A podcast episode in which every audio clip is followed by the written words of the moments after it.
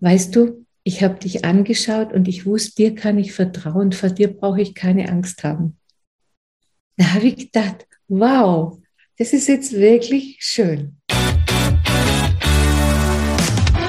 Hallo und herzlich willkommen im Fahrtenbuch-Podcast, dem Podcast für deinen Weg. Jede Woche mit neuen spannenden Wegbegleitern. Und heute dürfen wir lernen von einer ganz besonderen Frau, die als Unternehmerin eine ziemlich große Karriere hingelegt hat als ihr Mann stirbt, macht sie sich auf die Reise zu sich selbst, umrundet die ganze Welt, baut eine Wohltätigkeitsorganisation auf und widmet sich einer bisher unbekannten Methode, der Radionik.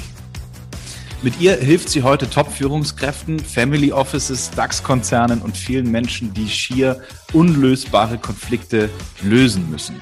Ihre Klienten schreiben oft von einem Wunder, nachdem sie mit Rita zusammengearbeitet haben. Also, wer ist diese Frau und was können wir von ihr lernen? Herzlich willkommen, hier ist Rita Vetter. Hallo Tobias. Hallo, hallo. Freue mich. Was, was eine Ehre, hey. Du, jeder Mensch in diesem Podcast äh, bekommt immer zum Start dieselbe Frage, nämlich, wo kommst du her und wie war so deine Kindheit? Oh, die war schön. also ich komme aus Aulendorf, das ist in Oberschwaben in der Nähe von Ravensburg und ich bin im Schloss aufgewachsen. Wie sich jede Frau wünscht. Wirklich wahr, ja. Ich habe mich auch wie eine Prinzessin da gefühlt. Das Schloss war jetzt nicht, das war von der Post so eine, das hat geheißen Beschaffungsstelle. Da gab es die ganzen äh, Formulare und was man halt so an der Post gebraucht hat an Papier und so, das äh, war da gelagert. Und äh, da hat es auch Wohnungen drin gegeben und da bin ich aufgewachsen und geboren. Und wir hatten den Schlosspark und das war unser Revier. Und da gab es Feen und Elfen und alles Mögliche. Also das kann ich mir nur für jedes Kind wünschen. Und wolltest du dann auch Prinzessin werden später? War, ja, klar. und äh, der Ritter auf dem weißen Pferd rettet mich. Nein, das, also so weit ging es nicht, aber. Äh, aber schon bis zum weißen Pferd. Hm, auch nicht unbedingt. Ich war da in meiner Welt zufrieden. und ich konnte auf die Bäume klettern. Und also das war wirklich so mein Leben. Und wir haben Bucheckern gesucht und das haben wir abends aufs Butterbrot gemacht. Und wenn es geregnet hat, sind wir in den Gängen gewesen.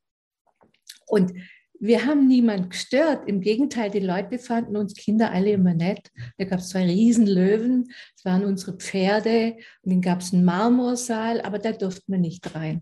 Okay. Also das kann ich wirklich, ich habe eine schöne Kindheit gehabt. Was wolltest du dann? Erst später. da kommen wir später. Um 13.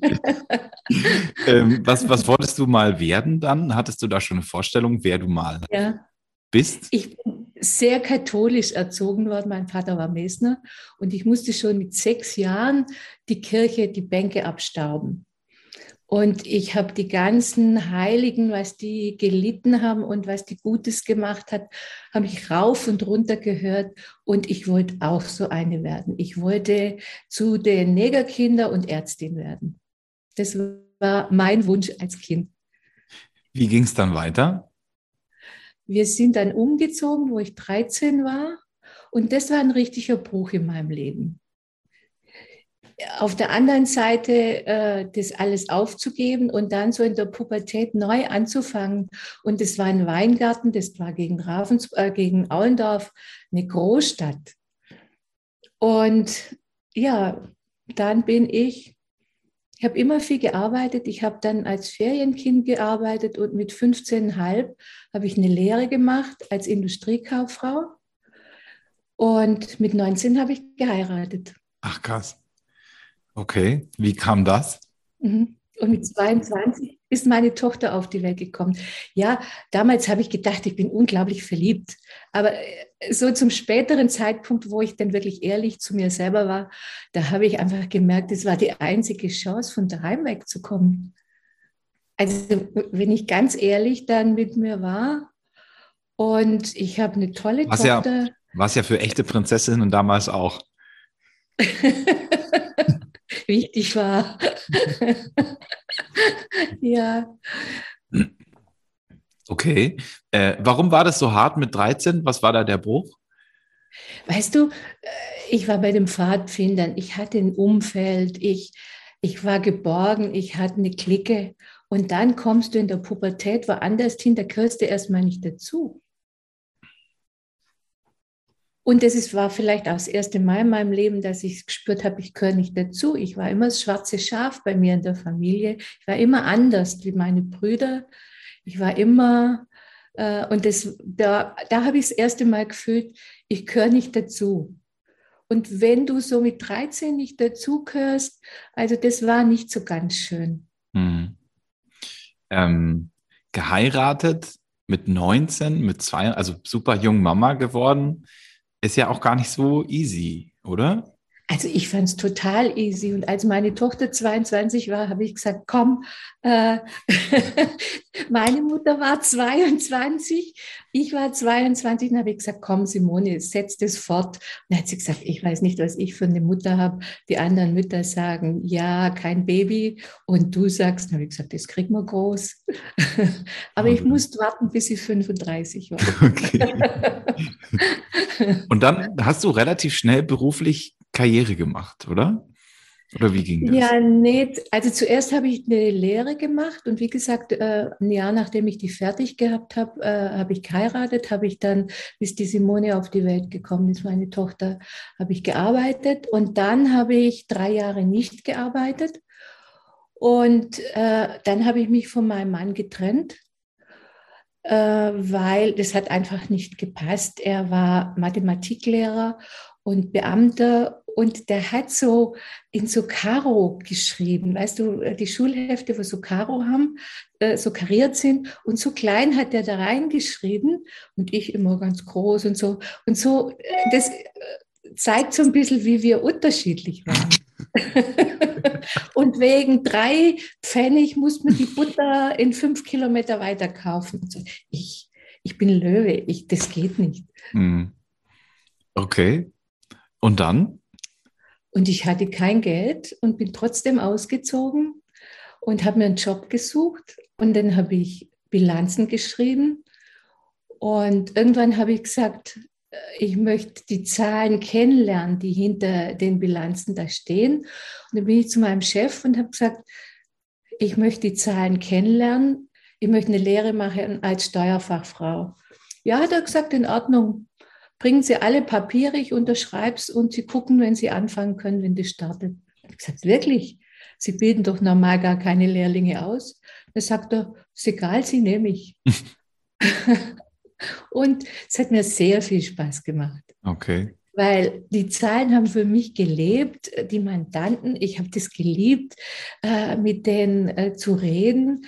Und ja, und hast dann den Mathelehrer später nochmal angerufen, hast gesagt, du, also ich bin jetzt übrigens auch hier von der Zahlenfraktion, du warst gar nicht so übel, oder?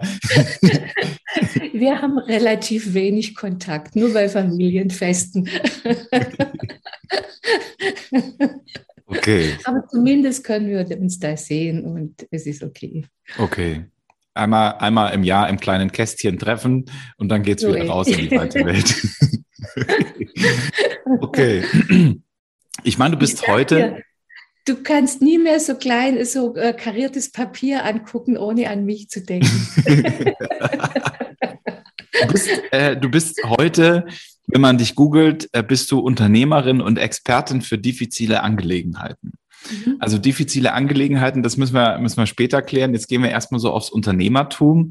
Du heißt ja Rita Vetter. Ja. Was hat es damit auf sich? Erzähl mir die gesamte Geschichte.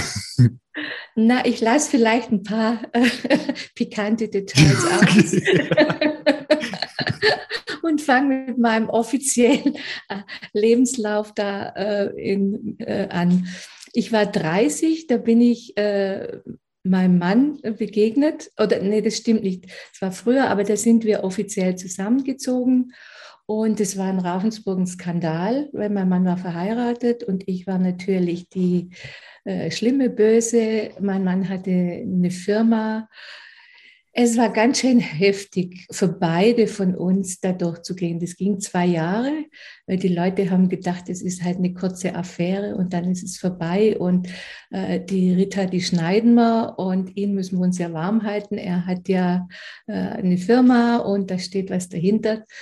Und sie haben sich aber getäuscht. und ja, wir waren fast 20 Jahre zusammen und dann ist er leider gestorben. Und ähm, du bist dann in seinen Konzern mit rein.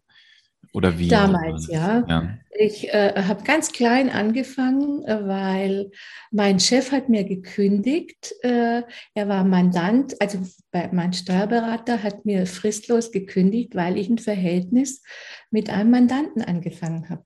Und okay. just im Moment, als ich meine ähm, Lehre als Steuerfachfrau beendet hatte. war fast nahtlos und ich habe den Beruf geliebt. Mhm. Und mein Mann konnte mich nicht in der Firma anstellen, weil dann hätte der Betriebsrat zustimmen müssen. Mhm. Und das ist so eine Sache in so einer Situation. Er hatte aber auch noch ein Einzelhandelsgeschäft, ein Reformhaus und da war kein Betriebsrat. Und da konnte ich daheim die äh, Lieferscheine abhaken und die Rechnungen kontrollieren. Und äh, so habe ich da angefangen im Konzern.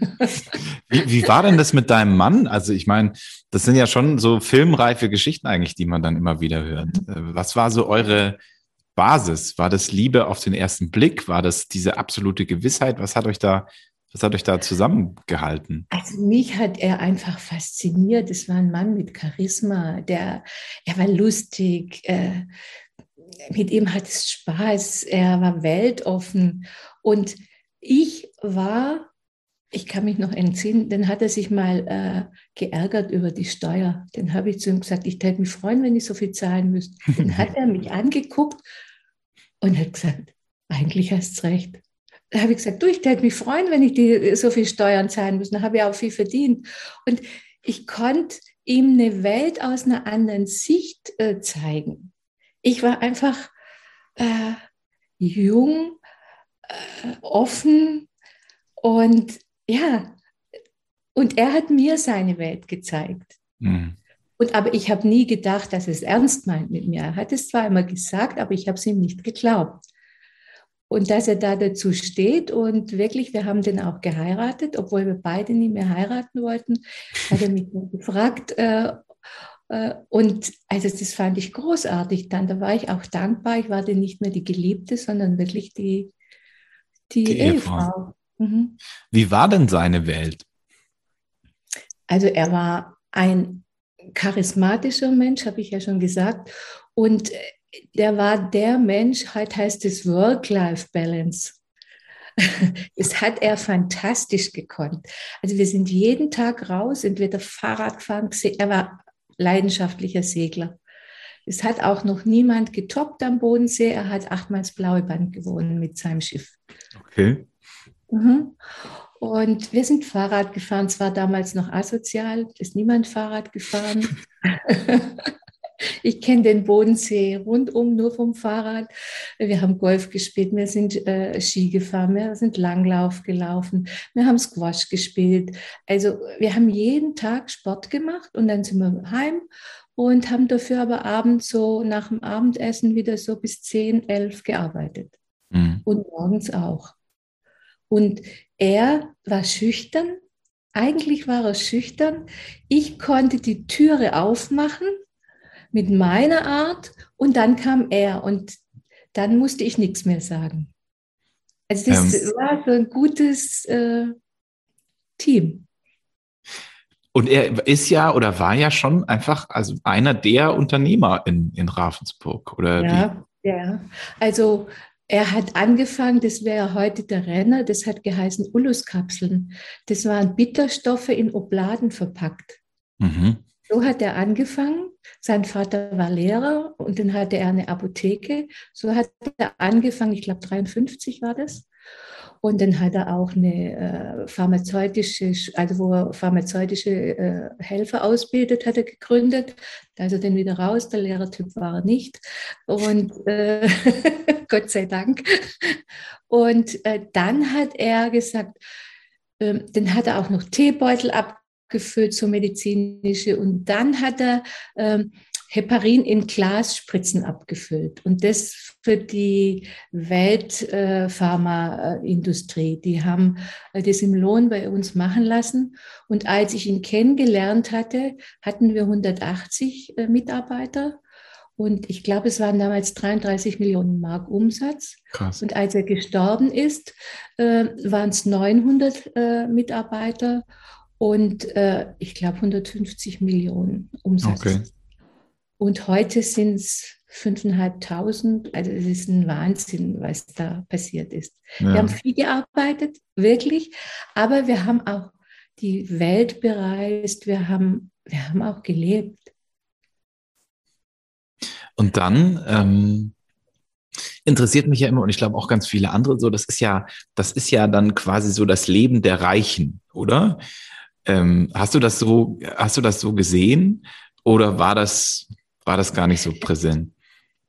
Natürlich hatte ich mehr Geld wie vorher, ganz klar, aber äh, ich, also ich, ich habe das nicht so gesehen. Natürlich war ich dankbar äh, zum Reisen und wir sind viel nach Indien gereist. Indien äh, haben wir geliebt. Und aber ja, das war, das war anders wie heute. Mhm. Es war schon noch anders wie heute. Und von Indien würde ich gern was erzählen. Darf Erzähl. das ist deine Bühne. also mein Mann war 66 in Indien, in Kalkutta. Und äh, ich wollte 88 oder 89, ich wollte einfach mal dahin, weil Freunde da immer waren. Und er hat gesagt, Rita, überall, aber bitte nicht Indien. Dieses, äh, diese armen Menschen und das ist für mich kein Urlaub. Ich brauche im Urlaub äh, eine andere Atmosphäre um mich herum. Dann habe ich gesagt, weiß nur einmal und dann gebe ich Ruhe. Also hat er gesagt, einmal und dann ist Ruhe. Dann habe ich gesagt, okay. Und dann sind Freunde, haben das alles organisiert und wir sind hauptsächlich in Nordindien. Wir hatten zwei äh, Autos, zwei Tatas und da sind wir durch ganz Nordindien gefahren und haben alles angeguckt. Wir waren vier Wochen unterwegs. Und wir sind heimgekommen, hat er gesagt, Ritter, ich fahre mit dir so oft nach Indien, wie du willst. Und das haben wir auch gemacht. Und so nach dem dritten Mal, so sagt er, das war dann vielleicht so 293, schätze ich, sagte, der Mittelstand hier, der ist eigentlich, äh, der ist vielleicht 30, 33 Millionen. Hier muss man Geschäft aufmachen. Und beim Abendessen habe ich gesagt, ich weiß, was wir für ein Geschäft machen. Er sagt, jetzt bin ich gespannt. Ich sage, wir haben so viele alte Maschinen in Ravensburg. Und hier hat es die mir nicht mehr nehmen, weil das zu teuer ist äh, mit äh, den Leuten in äh, Deutschland. Die könnte man doch hierher bringen. Und wir suchen hier auch eine äh, Familie, Unternehmen, so wie wir sind. Und die bringen die Infrastruktur und wir bringen es Know-how. Er hat gesagt, so machen wir es. So, genau so machen wir es. Und dann sind wir heimgefahren, sind heimgekommen, haben gesagt, wir machen jetzt eine Firma in Indien. Dann haben die gesagt, die zwei kannst du nicht mehr fortgehen lassen. Also das ist, wir wissen ja viel, äh, aber das geht ja gar nicht. Und Heparin brauchst immer, wenn du im Krankenhaus bist, braucht jeder Heparin, damit du keine Thrombose kriegst, muss ich hm. vielleicht dazu sagen. Aber wer meinen Mann kennt, oder kannte, der wusste, der gibt keine Ruhe, bis das so ist, wie er das will. 97 ist die Firma aufgemacht worden. Und jetzt kommt es, 2016 ist sie verkauft worden für 1,3 Billionen Dollar an einen Chinesen. Billionen. Es ist 1,3 Milliarden Dollar. ja. Ich habe leider nichts davon gesehen, aber es freut mich trotzdem, dass, der, äh, dass diese, diese Idee so zündend war. Krass. Mhm. War das eine schöne Zeit für dich? Ja. Diese 20 Jahre? Ja. ja. Glaube ich. Ja. Wie bist du, meine, jetzt machen wir zwar einen zeitlichen Sprung, also du magst weitere Indien-Geschichten erzählen. ich höre gerne zu. Ich war nachher auch noch in Indien. Ja. Ähm, so, dann war das, ich meine, als ihr euch kennengelernt habt, äh, war das irgendwie kritisch und als ihr dann, ähm, als er dann nicht mehr da war, war es ja auch nochmal kritisch, aber da müssen wir ja gar nicht so drüber sprechen. Auf jeden Fall fand ich es irgendwie so, äh, fand ich spannend. Aber du hast dich danach ähm, auf Reisen gemacht, oder wie, wie kann ich das am besten also, beschreiben? Ich muss wieder einen kleinen Bogen schlagen. Äh, irgendwann in Indien habe ich dann gesagt, du Helmut, hier gibt es einen, so einen Guru, der heißt Sai Baba, zu dem würde ich gerne gehen. Dann hat er gesagt, also das kommt ja gar nicht in Frage. Also Ritter, mit deinem Rosenquarz daheim, das ist schon Esoterik genug, aber jetzt auch ein Guru, das geht gar nicht. Und diese Familie, mit der wir dann die Kooperation gemacht haben, der äh, hat Ratschu geheißen und wir sitzen im Auto, dann sehe ich, der hat Sai Baba vorne dran. Und dann sage ich, kennen Sie Sai Baba? Na, sagt er, ja. Seit 1964 gehe ich im Jahr fünfmal dahin. Dann habe ich zum Helmut gesagt, weißt du was, Helmut, du kannst arbeiten in Hyderabad und ich fahre mit dem Radschuh zum Sai Baba. Dann sagte Helmut, weißt du was, wenn der gestandene Geschäftsmann zum Sai Baba geht, dann gehe ich mit. und dann sind wir zum Sai Baba und das war wir sind dann, Entschuldigung, schnell, wir sind dann, ähm, das war sehr beeindruckend für meinen Mann. Also der ist, der ist anders zurückgekommen. Äh, und dann hat er wieder gesagt, Rita, ich gehe mit dir so oft zum Sai Baba, wie du möchtest. Dann habe ich gesagt, gut, das nächste Mal gehen wir wieder hin. Und äh, ich kürze das ab, das war so berührend, was da alles passiert ist. Und dann hat er gesagt, er war ja Pharmazist und hat gesagt, Rita, es gibt was zwischen Himmel und Erde, was wir mit dem Verstand nicht verstehen können. Und ich bin so dankbar, dass ich das erleben durfte. Und eine Woche später war er tot. Da kommen mir fast die Tränen, also da muss ich jetzt dreimal schlucken. Auf alle Fälle, als er dann gestorben war, es war so heftig für mich, dass ich gleich nach, also äh, er ist im Januar gestorben und ich bin, glaube dann im Oktober wieder nach Indien zum Sai Baba und habe gedacht, wenn ich irgendwo äh, einen Trost finde oder wieder, ich habe nicht unter den Teppich gepasst, äh, dann, dann, äh, dann dort. Und so war es dann auch und ich bin dann zurückgekommen und dann sagt jemand, du kannst nicht nach Indien immer fahren äh, zum Guru, such dir einen deutschen Guru. Und das habe ich dann auch gemacht, äh, weil ich wollte wissen, wo geht jemand hin, was passiert da damit. Ähm, ich musste das verarbeiten alles, auch die unangenehmen Dinge, die dann in meinem Leben waren, musste ich einfach verarbeiten. Ja, und so bin ich dann dazu gekommen, äh, eine Organisation mit aufzubauen, äh, eine internationale, das habe ich dann ehrenamtlich zehn Jahre lang gemacht. Und da bin ich immer wieder nach Indien auch und habe dann immer vier, fünf Monate in Indien gelebt, mhm. einen Haushalt dort geführt, einen Scooter gefahren, auf dem Markt eingekauft und ja, richtig gelebt. Äh, ich glaube, sieben Jahre waren das. Wie kamst du schon so früh zu den Rosenquarzsteinen und der vermeintlichen Esoterik und diesem Interesse, diesem Sehnsucht nach dem Herausfinden, dass da etwas ist zwischen Himmel und Erde? War ich das? Ich habe immer den, äh, den Sinn des Lebens gesucht. Ich habe immer den Sinn des Lebens gesucht, habe mit meinem Mann viel darüber diskutiert und er hat immer gesagt, sein Sinn war, was zu hinterlassen. Also, und das hat er geschafft. Er hat eine Firma hinterlassen. Und äh, er hat, er hat der, der, Welt was gegeben, Entwicklungen. Er hat äh, viele Patente, ich glaube, er hat 80 Patente gehabt. Und äh, die ganzen modernen Arzneimittel werden nur gefriertrocknet, so wie er das sich vorgestellt hat, äh, hergestellt. Aber für mich war das zu viel im Außen. Aber ich habe mich da auch, äh, wenn du so eine Firma hast, hast du nicht arg viel Zeit für Esoterik. Aber ich habe einfach gewusst, da ist was, in den Steinen ist was. und in den Ölen ist was und äh, in der Nahrung ist was und wir brauchen nicht so viel Antibiotika und wir müssen mehr wieder zum Ursprung, so wie ich einfach in der Kindheit auch äh, gelebt habe. Das, da wusste ich, dass ich da hin muss, dass da was zu finden ist.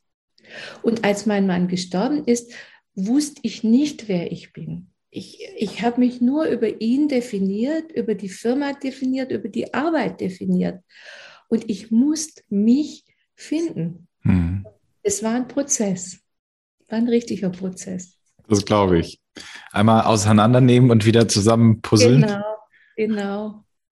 Ja. Aber dafür die gesamte Welt sehen, bist ja nur gereist, oder? Ja, ja, auch damals, also mit der Organisation, mit dem Guru.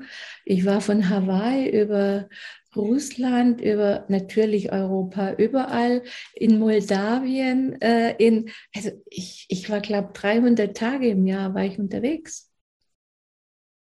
Würdest du jetzt äh, genau in diesem Moment sagen, hey, ähm, ich habe das Leben extremst ausgekostet in jeder.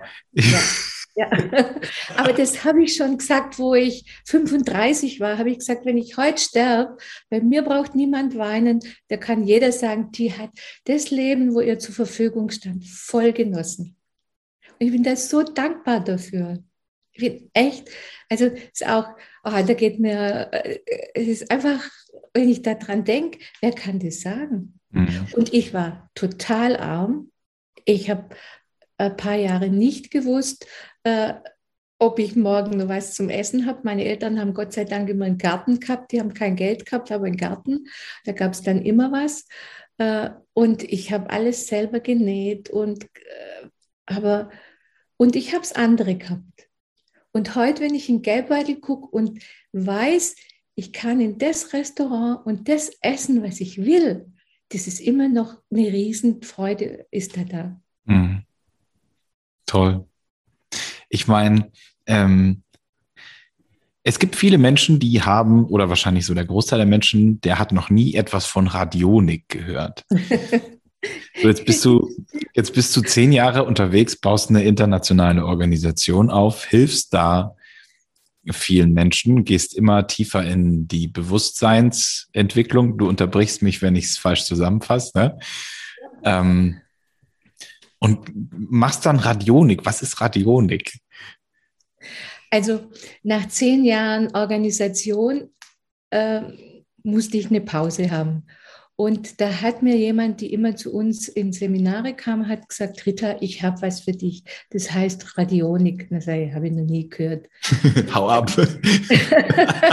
nee, ich, äh, ich, bin für so Sachen immer neugierig. Sagt sie, das ist genau das, was du brauchst. Und dann kannst du wieder arbeiten, dann bist du wieder fit. Aber ich wusste, ich kann nicht mehr zurück. Ich muss was Neues machen. Ich, ich brauche eine andere Art zu leben. Und äh, dann habe ich mir das angeguckt und war fasziniert. Ich war einfach, was da geschrieben war, äh, damals ist es und wird auch heute noch für die Gesundheit verwendet, dass die Gesundheit äh, anders wieder äh, zurückkehren kann wie mit Medikamenten. Und dann habe ich gedacht, okay, da ist ein Bregenz ein Vortrag, das ist nicht so arg weit hier von Ravensburg, und da gehe ich hin. Und ich bin dahin, war fertig und habe gesagt, das Gerät kaufe ich mir. Und der hat gesagt, ja, Sie wissen doch noch gar nichts. Dann habe ich gesagt, doch, das reicht mir, was ich weiß. Äh, ich bin so fasziniert, das, das will ich lernen, das will ich haben. Und das war dann auch so. Ich habe das dann geliefert gekriegt. Einen Tag haben die mich eingearbeitet und dann saß ich da und wusste gar nichts. Aber ich wusste, dass die sagen, ja, äh, bei äh, Krankheiten kann da äh, schnelle Heilung passieren. Und darum habe ich es auch gekauft, habe gedacht, und wenn ich es nur für meine Familie mache. Und ich hatte das Gerät vier Wochen. Dann hat meine Mutter ihren zweiten äh, Darmverschluss gehabt. Die hatte vor acht Wochen einen damals und ist operiert worden. Und meine Mutter ist ein ganz zierliches Persönle, die war damals 80. Und äh, dann habe ich gedacht, das überlebt sie nicht. Und dann habe ich da angerufen, äh, das System, was ich habe, heißt Quantec. Jetzt mache ich ein bisschen Werbung, weil ich finde die auch toll. Ist okay. und habe äh, den Fall geschildert und dann haben die mich da durchgeführt, was ich machen muss und wie und was. dann habe ich meinen Bruder angerufen und habe gesagt, du, der darf unsere Mutter nicht operieren morgen, der Professor, der muss sie zuerst untersuchen, ob das immer noch da ist. Dann hat er gesagt, Rita, das kann ich nicht machen. Dann habe ich gesagt, doch, wenn unsere Mutter was wert ist, dann rufst du den an heute Abend und sagst, du bittest ihn darum, dass er vorher operiert sie nochmals anguckt. Der wusste schon mal, dass ich nicht ein bisschen anders bin, wie gesagt, schwarze Schaf. Und äh, dann hat er das gemacht und der war nicht sehr freundlich, hat er gesagt. Und am nächsten Morgen ging der zu meiner Mutter und hat gesagt, ja, ihr Sohn hat gesagt, ich soll sie nochmal untersuchen. Jetzt untersuche ich sie halt. Und meine Mutter wusste gar nicht, was los ist. Und dann hat er gesagt, in der Medizin gibt es schon auch immer wieder noch Überraschungen. Ich muss sie nicht operieren. Und das war so ein Wow-Erlebnis. Die haben meine Mutter heimgeschickt, die hat nichts mehr gehabt. Und da, da war ich natürlich angefressen. Also da, äh, und dann habe ich angefangen zu arbeiten, dann wusste ich aber nicht, wie kriege ich jetzt, ich bin ja keine Heilpraktikerin, nicht, nichts. Und dann habe ich gedacht, mache ich Heilpraktikerin, aber ich kann mir diese Namen nicht alle merken. Diese, das ist für mich so verlorene Zeit, diese lateinischen Namen zu lernen. Auf alle Fälle hat mir denn das Universum wieder jemand geschickt, und zwar der Jörg Krepper, der macht äh, so, der sagt, du kannst mit Nahrung heilen. Dann hat er gesagt, was, sowas hast du? ach komm, ich mache immer Seminare, komm, dann stellst du dich vor, was du machst. Und dann habe ich tatsächlich Leute am Anfang äh, in der Gesundheit wieder zu kriegen unterstützt. Aber ich habe dann gemerkt, mit dem kannst du ja viel mehr machen. Also äh, und wenn du keine Heilpraktikerin bist und da arbeitest, da stehst du mit einem Fuß im Gefängnis. Mhm. Und dann habe ich das anders probiert, auf andere Sachen und es ging. Und ich hatte dann einen Kunden, ich sprudle, gell? ich hatte dann einen Kunden in Südtirol und der hat zu mir gesagt, er möchte gerne eine Firma kaufen. Äh, ob ich äh, mit meinem Gerät auch gucken kann, ob die Firma zu ihm passt. Dann habe ich gesagt, ja, probier das, äh, müsste schon gehen. Äh, ich brauche den Namen und dann habe ich das Logo, weil je, jedes Logo hat eine Schwingung von der Firma in sich. Und dann habe ich äh, das äh, radionisch analysiert und dann stand da, äh, der geht, äh, ich habe es interpretiert, der wird insolvent. Da stand dran, dem geht die Luft aus. Und dann habe ich halt meinem Kunden gesagt, der wird insolvent. Ich habe es übersetzt auf die Business-Sprache. Da hat er gesagt, Frau Vetter, also im Leben nie. Der ist Marktführer in Deutschland in dem, dem Segment. Äh, nee. Da habe ich gesagt, dann habe ich mich falsch, kann nichts anderes sagen. Sechs Wochen später ruft er an und sagt, der hat Insolvenz angemeldet. Und dann wusste ich, okay, ich bin auf dem richtigen Weg. Ich kann so arbeiten. Und dann kam eins zum anderen. Dann kam jemand, äh, der hat äh, mit dem Nachbar Streitigkeiten gehabt. Einer kam, da hat der Sohn immer mit ihm ge geredet. Und so hat sich das aufgebaut. Bis jetzt äh, habe ich richtig große Sachen schon gemacht. Wie geht das?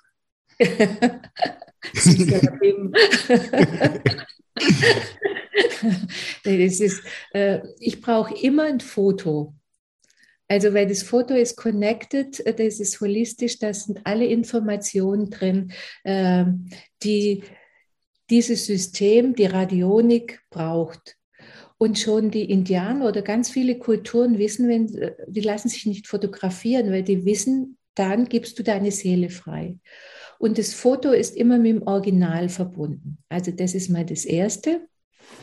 Und das Zweite ist, ich arbeite mit den Leuten dann ihr Ziel, ihre Wünsche, ihre Sätze aus. Und das ist jetzt relativ neu, wie ich das mache. Da mache ich auch ein kleines Coaching mit denen. Sag diesen Satz, denn Das ist euer Ziel. Das dürft ihr nicht vergessen. Das müsst ihr im Kopf behalten. Und seit ich das noch mache, in Verbindung mit der Radionik, mit äh, das, was ich am Computer mache und mit dem Detektor mache, flutscht es noch besser. Mhm.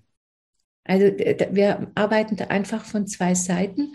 Und wie es technisch funktioniert, darfst du mich nicht fragen. Ich weiß es nicht. Es ist Quantenphysik. Und äh, wenn Männer immer zu mir kommen, sagen sie, ja, das muss man doch erklären können. Dann sage ich, hier hat es Bücher.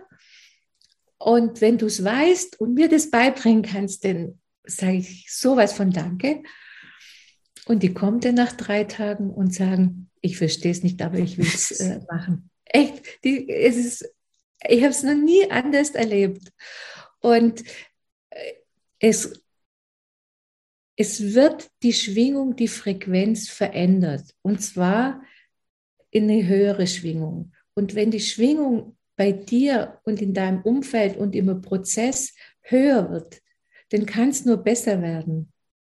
Wut, Hass, äh, Betrug, das ist alles eine ganz dichte, feste Bö äh, Schwingung, die ist ganz unten.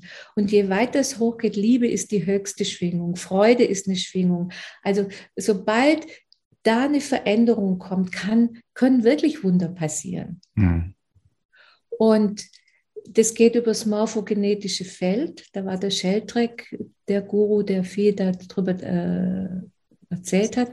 Die Amerikaner haben den Lügendetektor. Das geht alles in diese Richtung. Mhm. Mhm. Und es ist ja auch immer mehr im Kommen. Ne? Also was du mir da äh, erzählt hast, dass Regierungen mit mhm. Schwingungen gewisse Verläufe beeinflussen im positiven oder vielleicht auch manchmal im negativen, das wissen wir nicht. Das ganze Äcker, Felder mit äh, bewählt werden, mit einer Schwingung versehen werden, dass die Ernte besser wird. Das ist ja, also für die Zuhörerin, den Zuhörer, der das jetzt hier gerade alles zum ersten Mal hört, da schaltet sich ja sofort der Verstand ein und sagt, sag mal, was reden die da für ein Quatsch daher? Ähm, vielleicht, um es mal kurz nur aus meiner Amateur- ähm, und Verständnis zusammenzufassen. Alles ist Schwingung.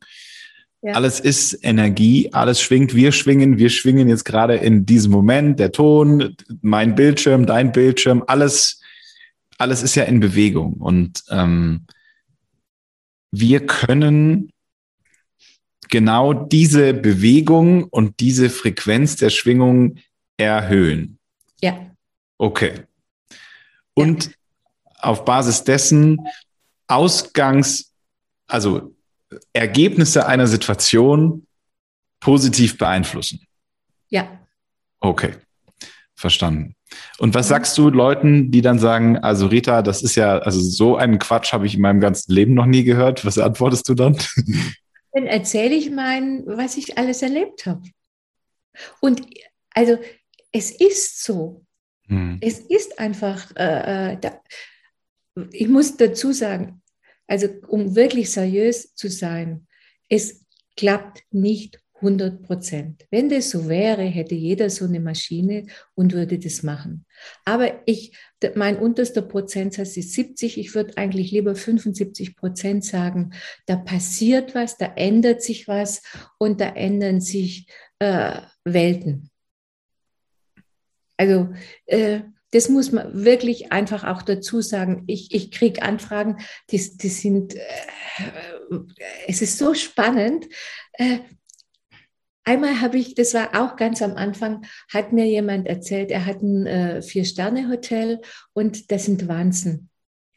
Und äh, Rentokil, so heißt anscheinend die Firma, wusste ich damals alles nicht, äh, hat erst in zwei Wochen Zeit zu kommen und na, bin, ob ich die Wanzen wegbringe, sage ich, keine Ahnung, ich muss es probieren. Ich muss es probieren, dann setze ich mich an den Computer und gucke, was brauchen Wanzen, dass sie eliminiert werden können.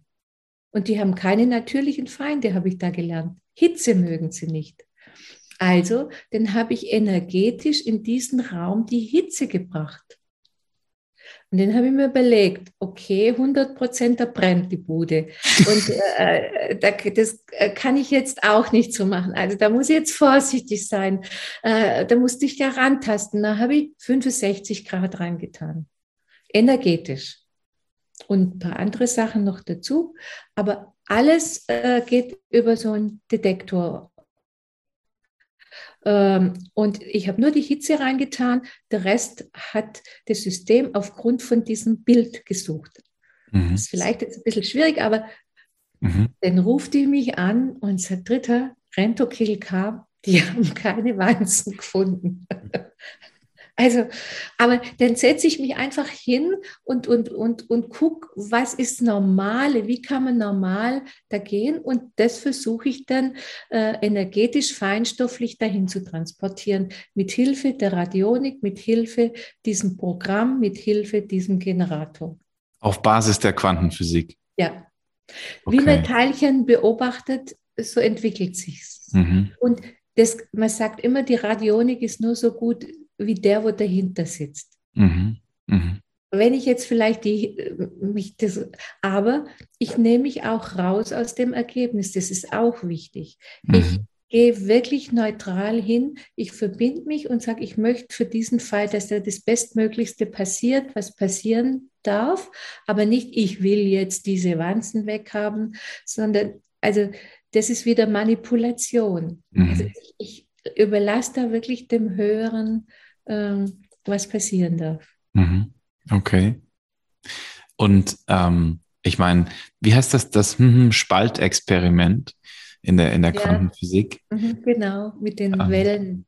Genau, also wo, wo, der Beobachter mhm. bestimmt, wie das Ergebnis des Experiments ist. Ja. ja. Bedeutet. Ja. Und darum sage ich auch heute zu meinen äh, Kunden und Klienten, diesen Satz, den wir miteinander haben, den musst du auswendig zu jeder Stunde, wenn man dich fragt, kennen. Mhm. Weil er beobachtet ja mit. Mhm. Und, und die Radionik auch. Also sind es schon mal zwei, wo es gleich also Ziel haben. Und ich war auch noch in dieser Intention da. Und ja, so habe ich mich einfach entwickelt. Mhm. Und es ist ja auch krass, also ich meine, ähm, was du mir da immer mal so nebenbei erzählt hast, wer da dich da mal angefragt hat und wer da mal irgendwie so deine Hilfe haben wollte und so, das sind ja Namen im, äh, im, im ja, deutschsprachigen ja. Raum und ja. du, du, redest da in einer Entspanntheit drüber und ach ja, der hat mich mal angerufen, den, den, den habe ich da mal in dem Fall geholfen, weil er da nicht weiter wusste und so. Also das ist, ähm, hast du auch Hast du ein Geheimrezept, wie das zwischenmenschlich ist? Warum fühlen sich die Leute so wohl bei dir? Kannst du nicht sagen. Ich habe Milliardäre hier. Wir sind fünf Minuten äh, per Du. Ich weiß es nicht. Ich, ich weiß nicht. Äh, ich liebe meine Arbeit, ich liebe Menschen und äh, ich meine, wenn die zu mir kommen, das ist echt, das sind heftige Sachen dahinter. Also und äh, du weißt ja selber, je höher man kommt, umso dünner wird die Luft. Und du kannst es niemandem sonst äh, auch sagen oft. Und da ist ein geschützter Raum, wo sie auch mal so sein können, wie sie menschlich sind. Mhm. Und da werden sie nicht verurteilt und äh, gar nichts. Sie dürfen einfach mal so wirklich ihren Schmerz und äh, äh sie Ungerechtigkeit, wo sie behandelt werden und so.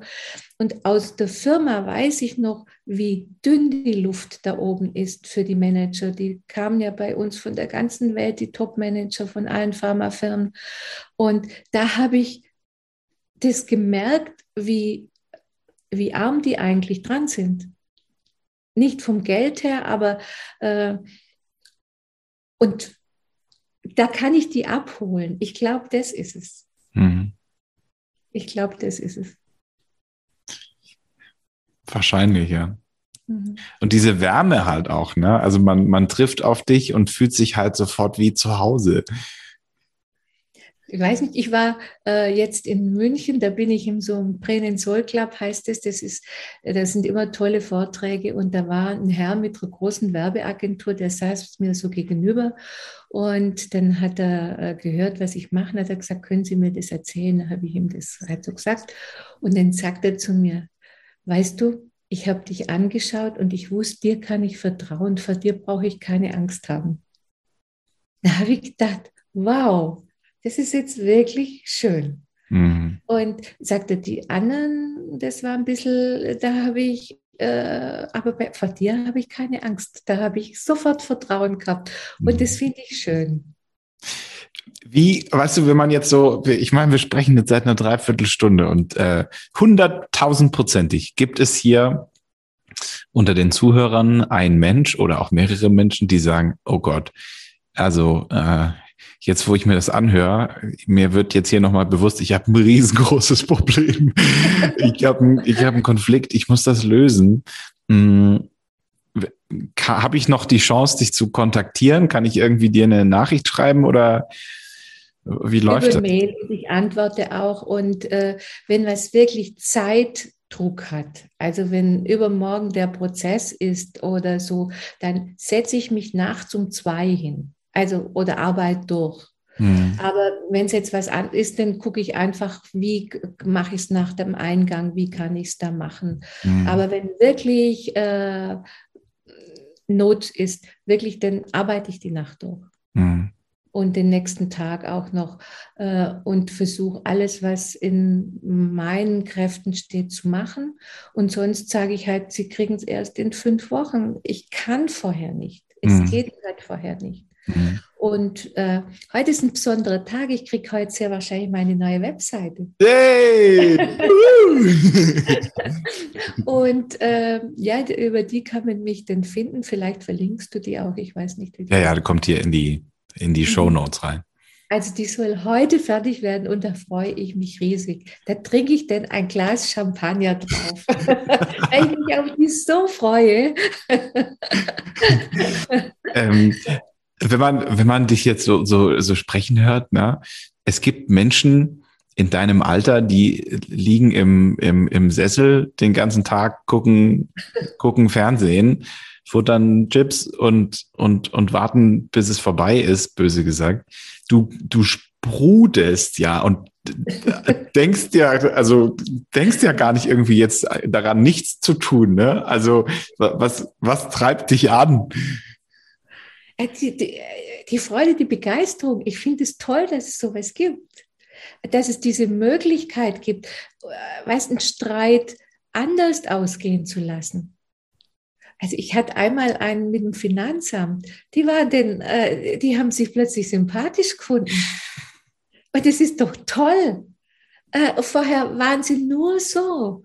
Und dann äh, haben die beide gesagt, ja, wenn wir das früher gewusst hätten, äh, dass wir so miteinander reden können, ja, dann hätten wir die ganze Kacke nicht so gehabt.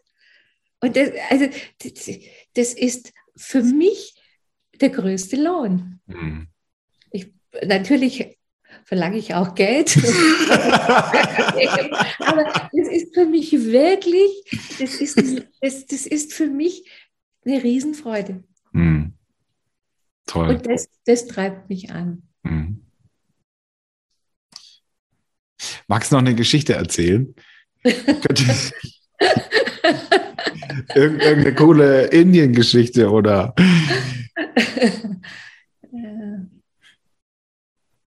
Was fällt mir da ein? Wenn du mich fragst, fallen mir viele Sachen ein, aber wenn denn das so plötzlich, also äh, ja, ich habe Indien bereist, wie gesagt, äh, von oben nach unten, von rechts nach links, von vorne bis hinten.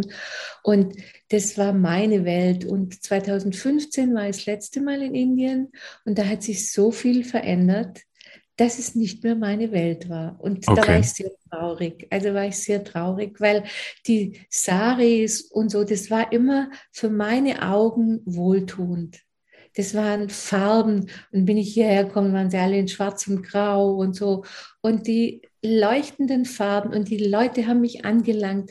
Ja, mein Mann hat immer gesagt, wenn ich von jedem eine Mark kriegen hätte, der dich fotografiert, dann bräuchte ich nichts mehr arbeiten. Weil das war damals schon, wir sind auf die Dörfer gegangen und so, so blonde Frauen gab, haben die noch nicht wirklich gesehen. Heute ist Indien oder seit etlichen Jahren in. Aber damals war das noch nicht so. Oder hat er gesagt, ah, das täte wieder ein Spinnacker für mein Schiff geben, so viel wie du dieses Mal fotografiert worden bist, wenn ich überall die Hand aufhalte. also ich liebe das Essen, ich liebe den Duft. Du könntest mich in den Flieger setzen und nach zwölf Stunden rauslassen und sagen, wo bist du? Ich würde es riechen, dass ich in Mumbai bin. Mhm. Es ist einfach, es ist meins. Mhm. Und dann bin ich ausgeraubt worden in Indien äh, und bin nachts um halb drei, bin ich heimgekommen, habe ich gesehen, okay, meine Zimmertüre steht so viel offen. Bin ich rein. Es waren wirklich die Matratze, es war alles äh, umgedreht und mein Koffer, äh, so ein kleiner Samsonite, der war unten im Garten und ich hatte nichts mehr. Kein Hausschlüssel, kein Ticket, kein Geld. Ich hatte schön Schmuck dabei, weil ich zu der Firma, wo wir da hatten damals noch, ähm, hin musste. Ich hatte nichts mehr. Und dann haben die Leute gesagt, Rita, without jewelry is not possible. Die im Dorf. Und hat mir jeder was geschenkt. Ich hatte Ohrringe, ich hatte Armbänder, äh, ich habe Ring gehabt, zwar alles äh, vom Materialwert her halt indisch, aber die Leute waren so süß. Rita without jewelry is not possible. und das war denen so arg, äh, dass alles weg war. Und ich hatte noch eine Kreditkarte, die haben sie mir gelassen. Aber und das war dann der Moment, wo du gesagt hast, du fliegst auch nicht mehr hin, oder? Nee, das, da bin ich dann noch oft hingeflogen. Ich habe immer gedacht, so viel wie ich in der Welt umeinander gereist bin und einmal, äh, da ist äh, das im Verhältnis so wenig. Es ist, wie es ist. Es ist, wie es ist. Nee, Indien war wirklich so mein Land und, und auch äh, zu sehen, halt, wie die Ernährung dort die Leute verändert hat, das fand ich schon äh, spannend, wie die Diabetes hochging und äh, wie, wie Essen wirklich äh, was mit uns macht. Ich habe das Interview vom Tim Raueck gehört und da hat er gesagt, er äh, ist auch zwei Tage, ist er Vegetarier und ist vegetarisch und was das mit ihm macht, dass er besser drauf ist. Und das ist so auch noch ein Ansatz, wo ich habe, einfach von der Ernährung zu gucken, äh, wie wir mit unserer Erde umgehen. Brauchen wir mhm. wirklich, äh, da bin ich immer geschockt, wenn am Freitag es heißt, heute kostet das marinierte Kilo Schweinefleisch 3,69 Euro, dann denke ich, wie kann man das essen? Wie hm. geht es? Also das ist so mein zweites. Ähm, was mein Anliegen ist, dass man wirklich über Ernährung auch ich habe den mal äh, ein Seminar veranstaltet, äh, Kammererleuchtung Essen, mit, den, äh, mit dem äh, spirituellen Guru und dem Ernährungsguru. Und das finde ich einfach spannend, dass man mit Essen so viel da auch machen kann. Also das sind meine zwei Leidenschaften, die Radionik und äh, Essen und, und das Kochen, dass es wirklich dich gesünder macht und nicht kränker. Hammer. Mhm. Rita Vetter, Unternehmerin und Expertin für diffizile Angelegenheiten. Ja. Also es hat großen Spaß gemacht mit dir. Danke, wir auch. Danke für deine Zeit. Was diffizile Angelegenheiten sind, haben wir das Oh, gesagt? stimmt. Ja, gut, dass du mich daran erinnerst. Was sind diffizile Angelegenheiten? das sind einfach wirklich Sachen, die man nicht so fassen kann, die so heikel sind, äh, dass man sich manchmal schämt, manchmal überfordert ist, äh, die, die einem auch die Lebensenergie rauben.